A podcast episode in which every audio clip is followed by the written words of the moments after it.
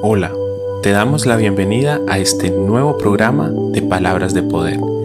Te damos la bienvenida a este tiempo especial en la presencia de Dios, donde aprenderemos a través de su palabra, donde tendremos un encuentro íntimo con nuestro Dios, a través de su presencia y a través de lo que nos enseña. Miremos hoy qué Dios tiene preparado para nosotros en este día. Un nuevo día una nueva oportunidad de conocer a Dios más cercano, de estar en su presencia y conocer un poco más de su amor y de su misericordia. Hoy empezamos un nuevo ciclo. Hasta el día de ayer estábamos terminando eh, este paso que dimos en nuestro programa de palabras de poder, leyendo y estudiando algunos de los versículos más hermosos del libro de los Salmos. Hoy empezamos con este nuevo ciclo devocional y vamos a hacer este devocional en el libro de Primera de Juan.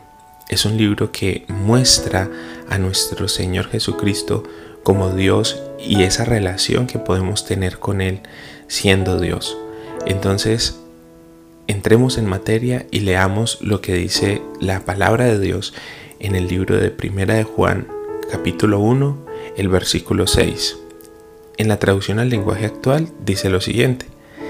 Si decimos que somos amigos de Dios y al mismo tiempo vivimos pecando, entonces resultamos ser unos mentirosos que no obedecen a Dios. Es una exhortación y aquí empieza lo bueno de la palabra de Dios que nos confronta a nosotros mismos, que nos confronta frente a nuestras acciones y frente a nuestro pecado.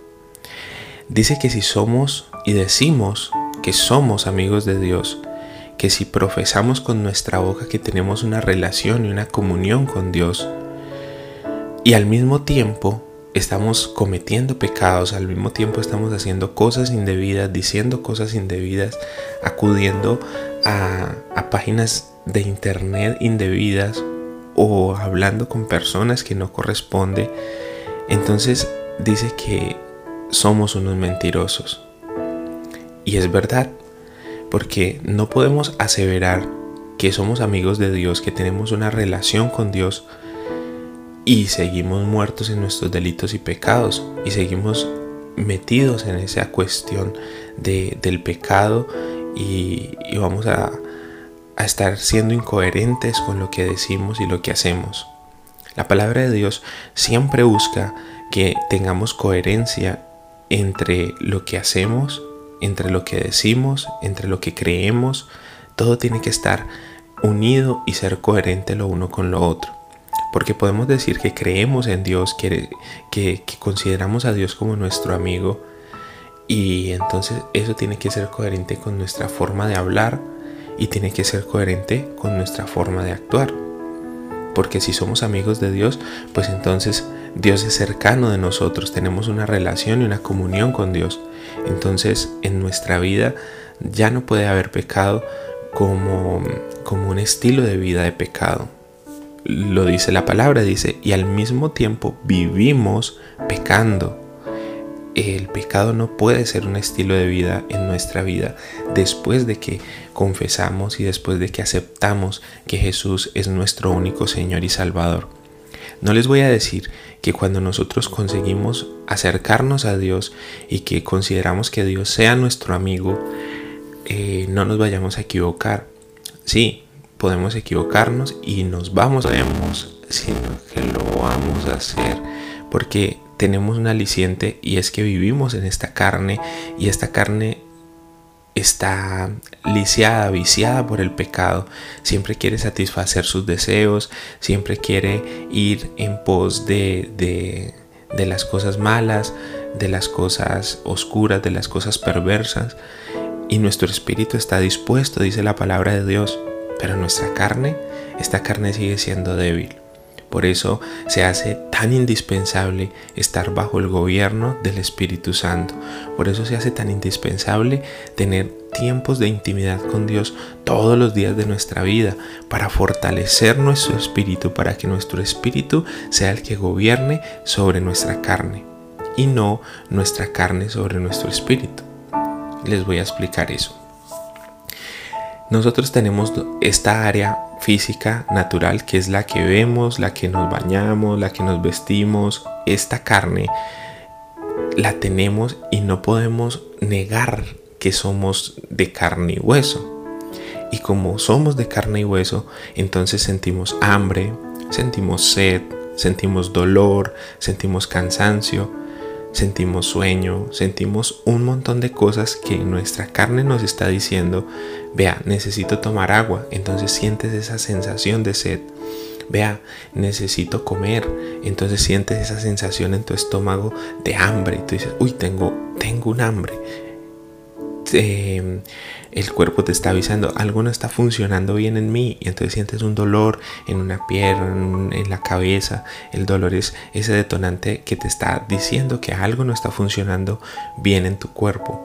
Entonces vemos cómo el cuerpo, como la carne nos avisa a nuestro cerebro lo que quiere, lo que le está pasando.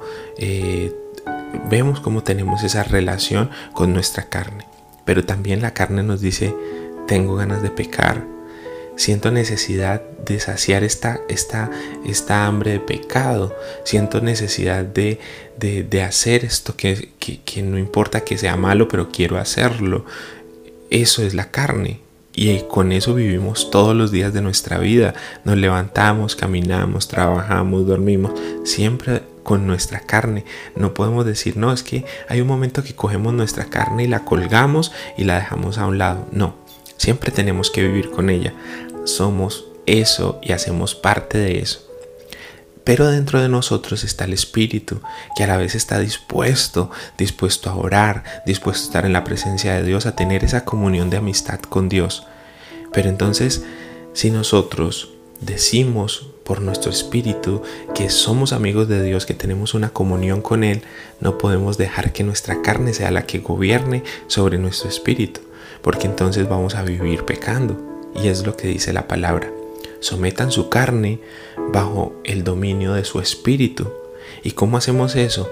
Estando en comunión con Dios, leyendo su palabra, eh, entrando y, y pidiéndole a Dios que haga que nuestro espíritu sea vivificado y alimentando nuestro espíritu. Si nosotros todos los días alimentamos nuestra carne, desayunamos, almorzamos, comemos, asimismo tenemos que alimentar nuestro espíritu y aún mayor que eso, todo el tiempo tenemos que estar pensando y hablando la palabra de Dios. Y eso nos hará que nuestro espíritu gobierne sobre nuestra carne y ya no vamos a vivir pecando. Ya no, el pecado en nuestra vida no va a ser un, un, hábito, sino que si nos equivocamos o fallamos o pecamos en algo, ya sea porque se nos pasó, ya sea porque fue más fuerte la situación que nuestras ganas de no hacer esa, esa, eso que no hacemos. Incluso Pablo lo escribió, dijo, porque muchas veces hago lo que no quiero y lo que debo hacer no lo hago y lo que quiero hacer no lo hago y hago lo que no quiero y peco y fallo y cometo errores. Porque nuestra carne a veces se levanta, porque nuestra carne a veces es más fuerte en ciertas áreas y en ciertas situaciones y nos hace pecar y pecamos. Y no es porque el enemigo nos haya tentado o no es porque Dios nos haya tentado, sino porque nuestra propia concupiscencia nos llevó a ese pecado, nos llevó a cometer ese error. Pero si nuestro espíritu está gobernando, si alimentamos nuestro espíritu leyendo la palabra, si alimentamos nuestro espíritu orando, pasando tiempo en la presencia de Dios, pues entonces ese será el que gobierne sobre nuestra carne y ya no viviremos en pecado, ya no viviremos pecando, ya el pecado no será un hábito continuo en nosotros. Vamos a fallar de vez en cuando, sí. Vamos a cometer errores de vez en cuando, sí. Pero vamos a inmediato a entrar a la presencia de Dios y le vamos a decir, Señor, perdóname, perdóname porque he cometido esta falla, he cometido este error, perdóname Señor, yo no quiero ser una persona de doble ánimo, yo no quiero decir que soy amigo tuyo, pero vivir pecando, yo no quiero tener una relación eh, a medias contigo, yo quiero tener una relación correcta contigo como debe de ser. Y entonces venimos y pedimos perdón. Y dice que si pedimos perdón, que si venimos a Dios, a Jesús y le confesamos nuestros pecados, pues Él es fiel y justo para perdonarnos nuestros pecados y limpiarnos de toda maldad. Este libro de Primera de Juan nos enseña todo este tipo de cosas. Vemos cómo hoy a través de el primer versículo, el versículo 6 del capítulo 1, Dios nos ha exhortado y nos ha hablado tanto eh, a través de, esta, palabra. Leámoslo de nuevo, dice Primera de Juan, el capítulo 1, el versículo 6. Si decimos que somos amigos de Dios y al mismo tiempo vivimos pecando, entonces resultamos ser unos mentirosos que no obedecen a Dios. Es tiempo de empezar a tener la relación correcta con Dios y de empezar a hacer que nuestro espíritu gobierne sobre nuestra carne. Y ya sabemos cómo hacer que nuestro espíritu gobierne sobre nuestra carne.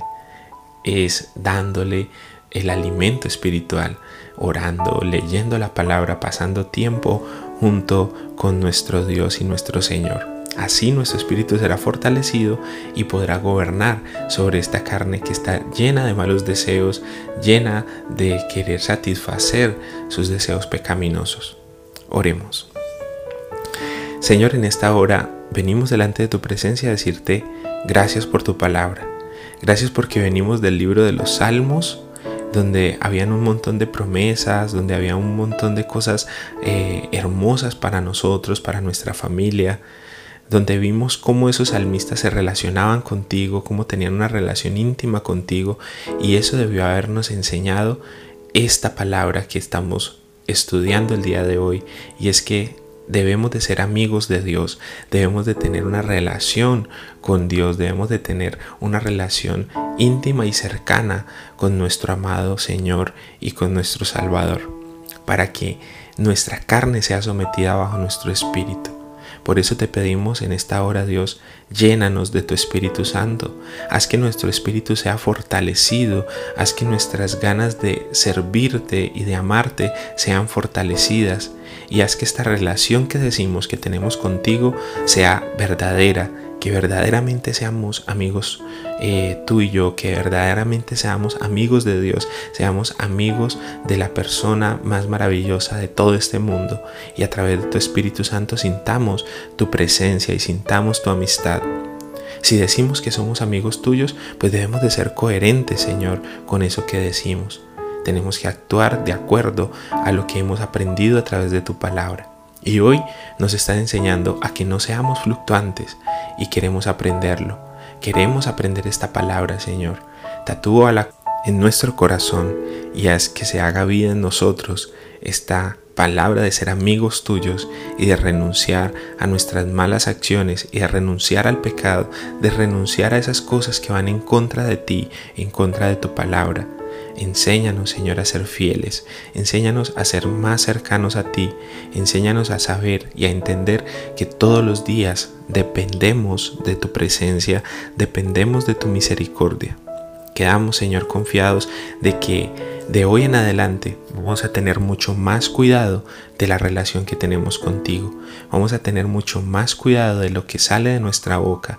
Vamos a tener mucho más cuidado de no dejar que esta carne sea la que gobierne, sino que pongamos nuestro espíritu sobre ella y hagamos que ese espíritu sea fortalecido en ti a través de toda esta relación, de esta relación, a través de todas estas cosas que podemos hacer delante de tu presencia. Orar, cantar, estudiar tu palabra, escudriñar las escrituras. Dice, tu palabra dice, escudriñar las escrituras porque en ellas os parece que tenéis la vida eterna y esa vida eterna eres tú. A través de las escrituras te conocemos a ti y por eso tenemos la vida eterna, porque eh, te conocemos a ti, porque empezamos a caminar y abrimos esa puerta que es la puerta angosta y caminaremos por ese camino angosto, que aunque sea difícil, sabemos que terminará en un camino de salvación, un camino de bendición para nosotros, para nuestras familias, para nuestros trabajos, una bendición completa en todas las áreas de nuestra vida. Creemos, Señor, tu palabra y quedamos confiados de que nos ayudarás, de que meterás tu mano de poder a favor de nosotros. Lo creemos, Señor, y lo confiamos y confiamos en ello, en el nombre poderoso de Jesús. Amén y amén.